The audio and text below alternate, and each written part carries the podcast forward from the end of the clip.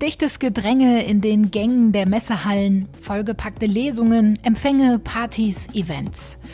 All das, wofür die Frankfurter Buchmesse eigentlich steht, gibt es in diesem Jahr nicht. Die Buchmesse ist Corona-bedingt ins Internet gewandert und findet seit Dienstag fast komplett digital statt. Wie das bisher so funktioniert hat und welche Chancen das auch für die kommenden Jahre bietet, darüber sprechen wir heute im FAZ-Podcast für Deutschland. Zu Gast sind die Autorin und Literaturkritikerin Elke Heidenreich und der Literaturchef der FAZ Andreas Platthaus. Heute ist Freitag, der 16. Oktober und ich bin Sandra Klüber. Schön, dass Sie auch mit dabei sind. In order to give people hope for a bright and livable future, we are sending signals of hope. Signals of Hope. Signale der Hoffnung senden. Mit diesem Motto wurde am Dienstag die Frankfurter Buchmesse eröffnet. Mit ganz schön viel Pathos. Die Feier fand natürlich ohne großes Publikum statt, aber wurde live im Internet übertragen. Ja, und sie hat eine Buchmesse eingeläutet, die es in der Form noch nie gab.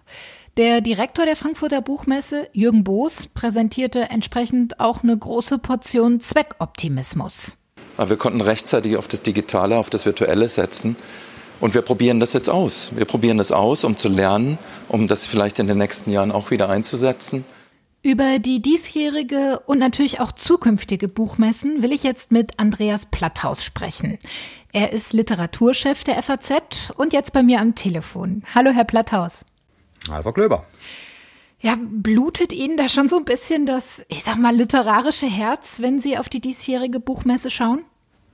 Das literarische Herz auf jeden Fall, denn man kann sich wenig Traurigeres vorstellen, als die Möglichkeiten zu Begegnungen in der Literatur zu verpassen.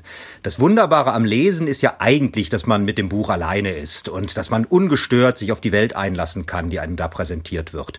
Aber das Wundervolle wiederum bei der Begegnung mit Autoren oder mit anderen Lesern ist man, dass man sich dann über diese Eindrücke, die man aus den Büchern gewonnen hat, austauschen kann. Und dass es natürlich auch für mich professionell ein wirklicher Nachteil ist, dass die Messe nicht stattfindet, zumindest nicht in ihrer Präsenzform auf dem Messegelände, das steht außer Frage, denn was man da wiederum an Gesprächen führen konnte und an neuen Eindrücken und Entdeckungen machen konnte, das ist vollkommen unersetzlich. Das kann man mhm. auch virtuell nicht simulieren. Ja, bevor wir über die diesjährige Form der Buchmesse sprechen, wüsste ich aber auch ganz gerne von Ihnen, wie sah denn so eine typische Buchmessewoche in den letzten Jahren für Sie aus? Unglaublich strapaziös mhm. und zeitlich wirklich belastend. Man ist im Regelfall sehr früh schon unterwegs, wobei sehr früh jetzt auch relativ ist, aber man sollte sich vor neun Uhr bereits in Richtung Messegelände aufgemacht haben, um dann direkt um neun aufs Messegelände zu gehen. Und je nachdem, was einem dann noch an redaktionellen Verpflichtungen, wir sind ja Gottlob mit der FAZ nicht so weit vom Messegelände entfernt, dann noch bevorstand, dann war man den ganzen Tag eben laufend unterwegs zwischen dem Messegelände und der Redaktion oder eben auf dem Messegelände, wo ja auch immer eine ganze Menge los war. Und das für fünf Tage lang hintereinander, teilweise mit Moderationsverpflichtungen am FAZ-Stand und dann eben mit sehr vielen Verabredungen mit Menschen und hoffentlich noch ein bisschen Freiraum für genau das, was ich eben so daran liebe, durch die Hallenstreifen und auf Entdeckung ausgehen. Mhm. Sie sind äh, viele Jahre jetzt äh, schon auf der Buchmesse unterwegs gewesen. Ähm, das ist ja aber mal abseits von der Seite, die man vielleicht als Besucher so kennt, die, die vollen Messestände, dicht, dichtes Gedränge auf den Gängen, ja auch eines der wichtigsten, vielleicht das wichtigste Networking-Event der Branche. Wie muss man sich das denn in einem normalen Buchmessejahr so vorstellen? Können Sie da mal so ein bisschen aus dem Nähkästchen plaudern, was da auch alles abends und abseits des großen Publikumsverkehrs so passiert? Sehr gerne. Fangen wir mit den abendlichen Dingen an, denn das ist natürlich das, was auch den Mythos der Messe ausmacht. Mhm. Die verschiedenen Feste der Verlage, die Einladungen, die es bisweilen gibt, mit bekannten Schriftstellern zusammenzutreffen, die Möglichkeit, sich dann vielleicht doch mal mit Autorinnen etwas länger darüber zu unterhalten, wenn die Lesungen vorbei sind und man noch irgendwo in eine Bar geht oder eben auf ein solches Verlagsfest. Das hat sich über die Jahre hinweg in eine ganz wunderbare Rhythmik eingespielt. Die verschiedenen großen Verlage haben ihre abendlichen Feste aufeinander abgestimmt, so sodass die nur selten zur gleichen Zeit laufen. Die einen fangen manchmal etwas früher an, dafür setzen die anderen dann am späten Abend erst so mit der richtig intensiven Feierei ein.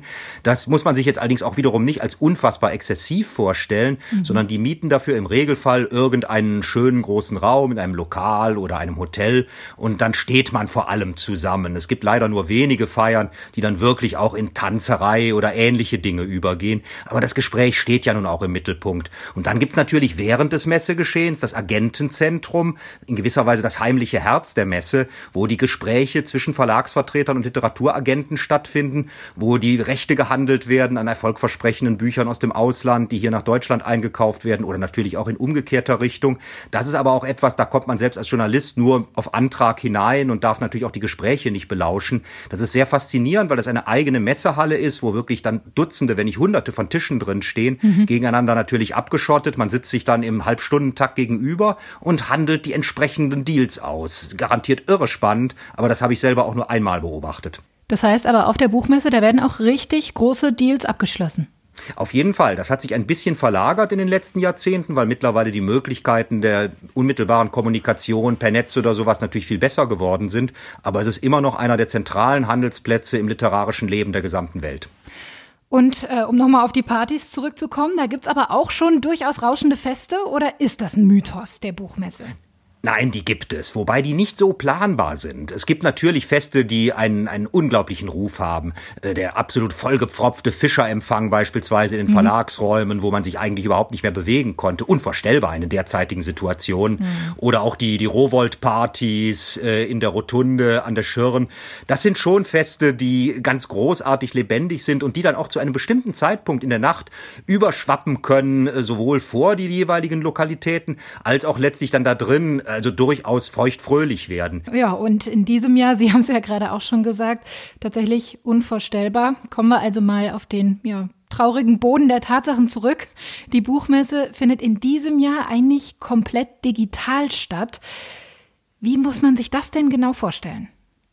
Als ein sehr großes Angebot an Möglichkeiten, sowohl unter verschiedenen Nationalitäten, also wie auch hier wieder Verlage, Agenten, meinethalben auch Autoren, miteinander ins Gespräch zu kommen, virtuell. Das heißt, die Leute sitzen vor ihren Rechnern, können sich auf bestimmten Foren, die die Messe anbietet, und das kostet auch nichts, anmelden und Gespräche, natürlich auch teilweise geschützte Gespräche, sodass nicht einfach jeder sich zuschalten kann, miteinander führen. Das heißt, man versucht, den Handelsplatz der Buchmesse, den es rein gegenständlich hier auf dem Messegelände Einwände gab, ins Netz zu übertragen und hat zumindest so viel Erfolg damit gehabt, dass 4000, fast 4500 Aussteller, ansonsten sind es bei der Buchmesse so knapp unter 8000, also mhm. kann man sagen fast zwei Drittel haben sich da angemeldet und beteiligen sich daran. Wobei nach den Eindrücken, die wir jetzt über die Tage hinweg gesammelt haben, wenn wir uns selber dann mal zu Gesprächskreisen, natürlich nicht zu Vertragsverhandlungen oder so eingeklinkt haben, wir festgestellt haben, das macht dann doch sehr viel Mühe auf diese Distanz und auch das Richtige dann rauszuwählen. Und es macht leider leider Gottes sehr, sehr wenig Vergnügen auf diese Form. Man merkt, dass die zwischenmenschliche Kommunikation doch eben auf der Strecke bleibt, wenn man sich nur von Kamera zu Kamera sieht. Ich fürchte, das ist zwar sicherlich ein Modell, was etwas überbrücken kann, aber es ist weniger attraktiv als das klassische Gespräch miteinander. Können Sie denn schon ein allgemeines erstes Fazit der Buchmesse in diesem Jahr ziehen? Die läuft jetzt seit Dienstag. Kann das irgendwie funktionieren oder ist das einfach jetzt eben ja, aus der Not heraus das Beste, was eben möglich war. Das Letztere trifft auf jeden Fall zu. Und da macht die Messe auch selbst kein Hehl draus. Denen ist ja zum Anfang der Woche nochmal wirklich der letzte Rest an realer Existenz verhagelt worden, als es untersagt wurde, dass man zumindest in der Frankfurter Festhalle auf dem Messegelände, einem riesigen Bau mit ein paar hundert Leuten hätte Lesungen veranstalten können. Mhm. Auch das war einfach im Moment zu gefährlich. Und das ist natürlich traurig. Darauf haben die monatelang hingearbeitet. Darum ist natürlich das, was jetzt passiert, wirklich eine Notlösung. Das faktisch letzte Aufgebot, was überhaupt noch möglich war.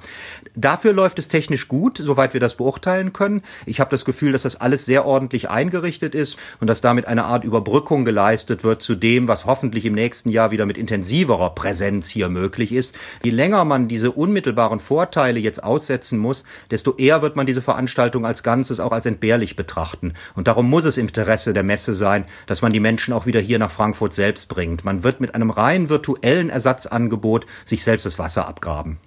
Also alle Hoffnungen liegen darauf, dass die Buchmesse zumindest wieder in ähnlicher Form wie in den vergangenen Jahren nächstes Jahr stattfinden kann. Der Direktor der Buchmesse, Jürgen Boos, wir haben ihn gerade eingangs auch schon gehört, der hat ja aber auch schon angedeutet, dass Sie sich jetzt durchaus anschauen wollen, welche Elemente einer digitalen Buchmesse man auch durchaus in Jahre jetzt übernehmen kann, in denen die Situation auch wieder eine klassische Buchmesse zulassen würde. Wie sehen Sie das denn? Wird sich die Buchmesse in ihrer alten Form wieder zeigen oder wird das immer jetzt eine Mischform sein aus digitalem und Präsenzangebot? Das Letztere wird eintreten. Wir werden ein Mischangebot haben. Das wäre aber auch ansonsten unvermeidlich gewesen, denn wir können ja nicht vor der technischen Entwicklung und vor den Verhandlungsmethoden der Branche die Augen verschließen. Mhm. Das wäre ohnehin gekommen. Es ist jetzt natürlich nur massiv und sicherlich auch gegen den Willen aller Beteiligten beschleunigt worden. Aber das heißt ja nicht, dass man damit nicht trotzdem viele Dinge auch auf einen vernünftigen Pfad bringen kann.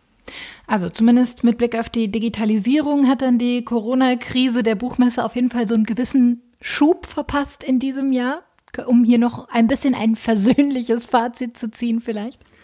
Ja, es ist ein Innovationsschub, ein erzwungener. Wie gesagt, ich glaube nicht, dass irgendjemand sich das so gewünscht hat, mhm. aber da können wir nun alle nichts für. Und dementsprechend sollte die Buchmesse versuchen, und das tut sie auch, das wissen wir aus Gesprächen, das können wir jetzt schon beobachten, so viel wie möglich daraus zu lernen und jetzt natürlich auch auszuprobieren. Denn in diesem Jahr hat man ja auch die Gunst dessen, dass alle Leute in gewisser Weise tolerant sind gegenüber dem, was versucht wird. Man ist dankbar, wenn überhaupt etwas gemacht wird. Das heißt, wenn da auch was schief geht, dann ist das nicht erfreulich, aber man wird es darauf schieben, naja, das das musste ja dieses Jahr auch so kommen. Wir sind ja alle ins kalte Wasser gestoßen worden.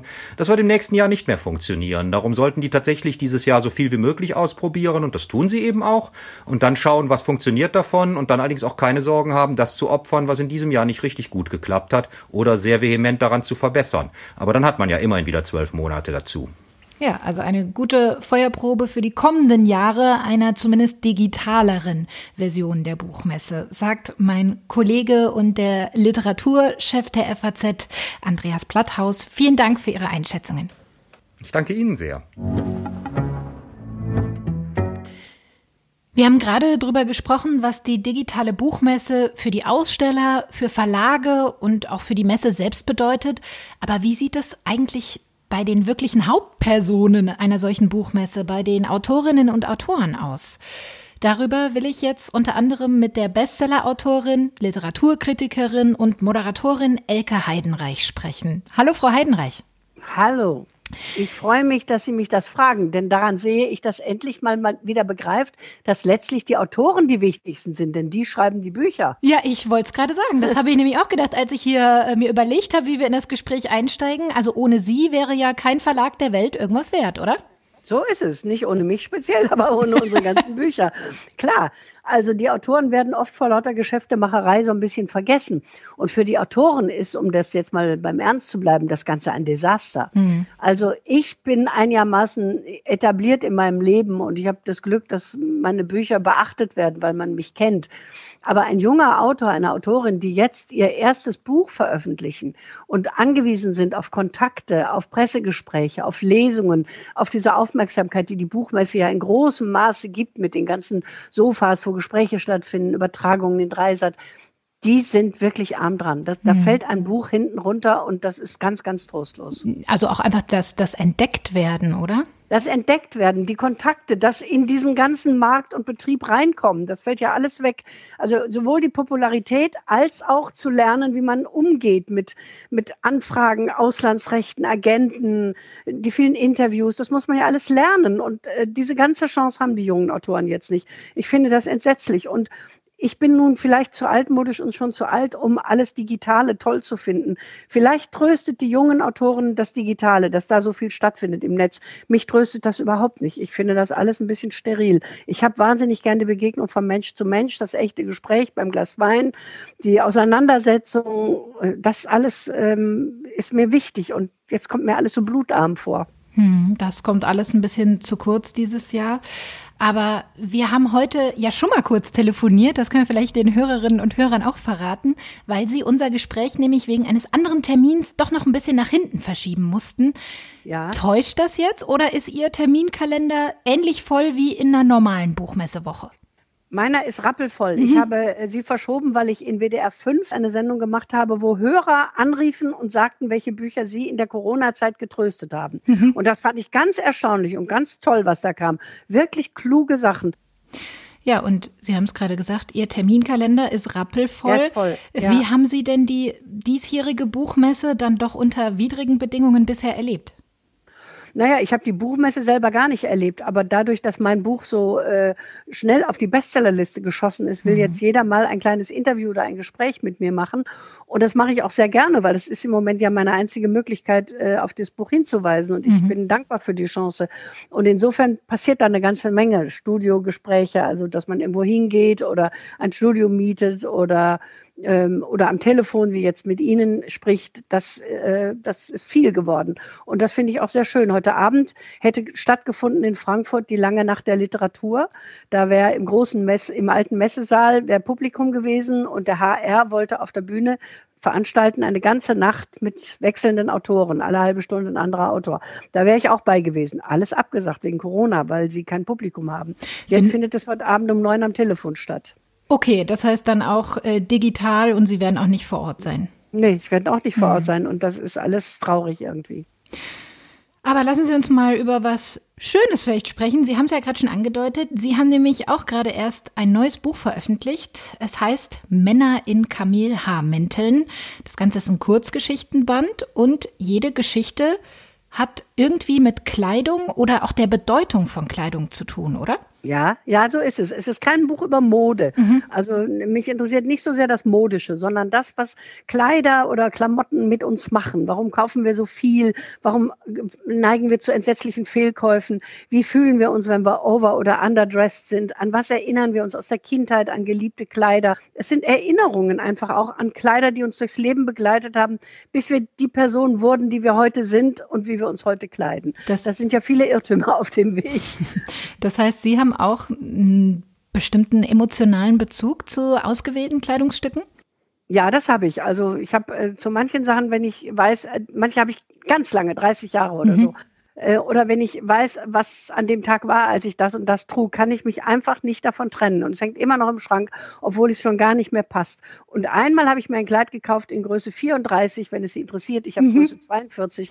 Also 34 passt mir wirklich überhaupt nicht. Aber es war so unfassbar schön, wie ein, ja, wie ein Bild. Es war einfach ein Kleid in Venedig, hing im Fenster aus Samt und Seide und so hübsch und so schön, dass ich dachte, ich muss es kaufen, egal was damit wird. Und jetzt hängt es hier am Schrank, staubt ein, ich muss es manchmal lüften und sieht wunderschön aus und ich freue mich jeden Tag dran, obwohl ich es nicht anziehen kann. Ja, das ist doch, das ist doch auch was wert, oder? Das ist auch was. Das habe ich aber nur einmal gemacht. Also ich sammle nicht Garderobe, sondern dieses Kleid wollte ich einfach mitnehmen aus Venedig. Kommt das denn auch vor im Buch? Ich habe gelesen, ja, das kommt ist auch vor. sehr mhm. autobiografisch zum Teil, ne?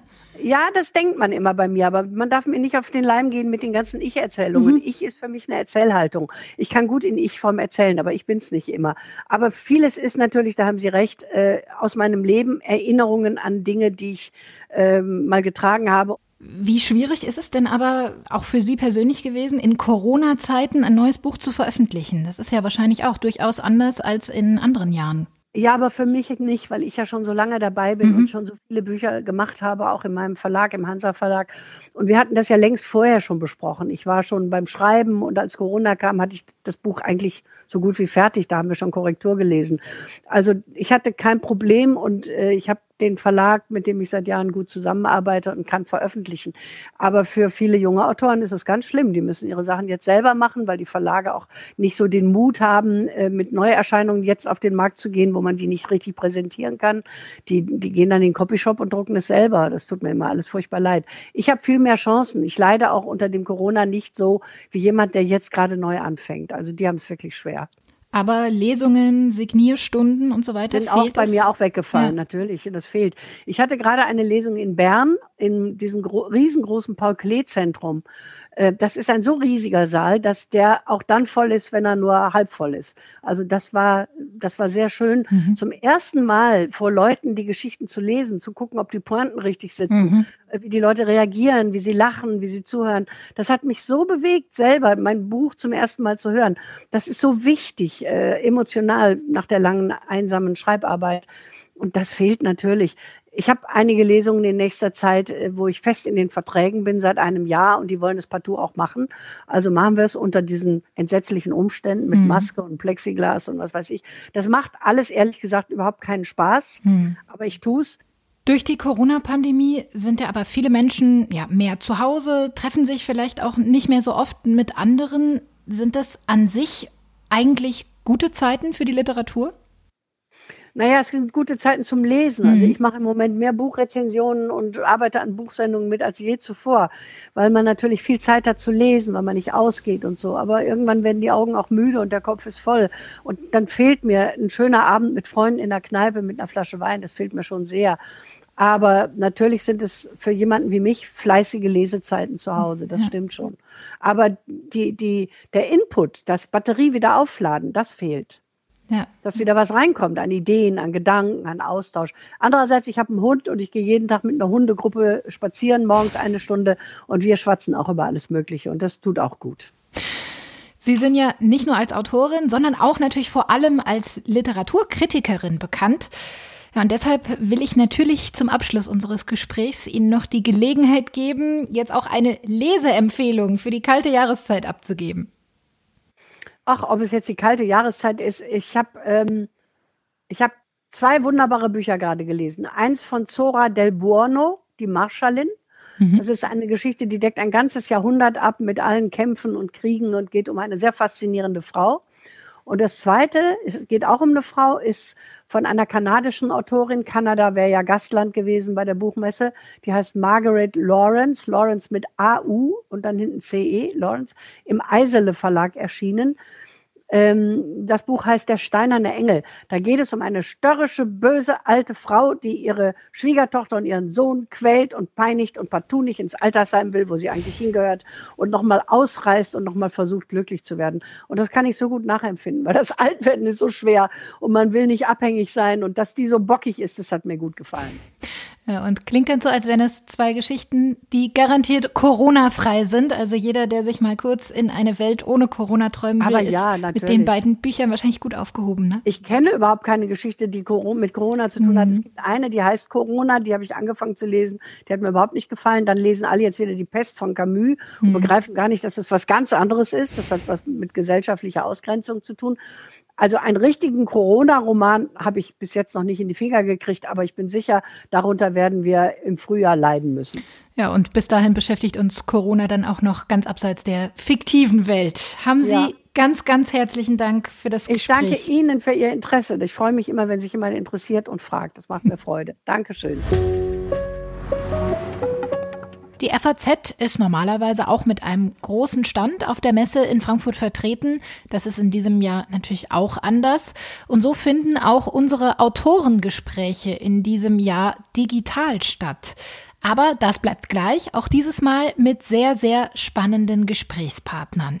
Mein Kollege Simon Strauß zum Beispiel hat mit dem Extremismusexperten Ahmed Mansour gesprochen über sein neues Buch Solidarisch sein und über Rassismus. Immer wieder kommen Sie in dem Buch ja auf, das, auf diesen Begriff zu sprechen. Und ich will Sie einfach nochmal fragen, wir erleben ja gerade äh, im Moment, äh, natürlich auch mit dem Einfluss aus den amerikanischen Zusammenhängen, eine wieder aufflammende Debatte darüber, ob wir in einem rassistischen Land leben.